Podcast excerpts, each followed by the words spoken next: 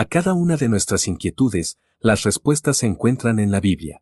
Bienvenidos a Respuestas en la Palabra. Misericordia y justicia. Uno de los atributos maravillosos de nuestro Señor es la misericordia. Por eso ante las constantes rebeliones de los hombres no se enoja con total facilidad.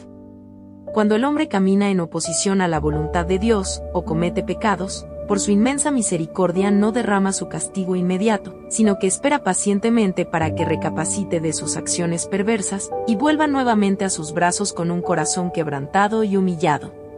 Pese a la lentitud de Dios para enojarse y su inmensa misericordia por la humanidad, no implica que Él no se enojará, y que su misericordia permanecerá para siempre con las personas que persistan en sus pecados sin mostrar arrepentimiento. Sobre esas personas malvadas y perversas, Dios derramará su justicia a su debido tiempo, porque Él no tendrá por inocente a los que pequen sin ninguna clase de remordimiento.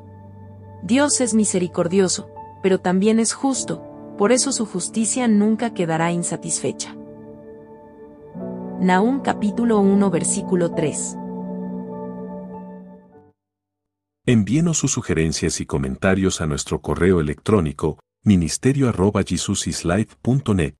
Este programa es una producción de Jesus is Life.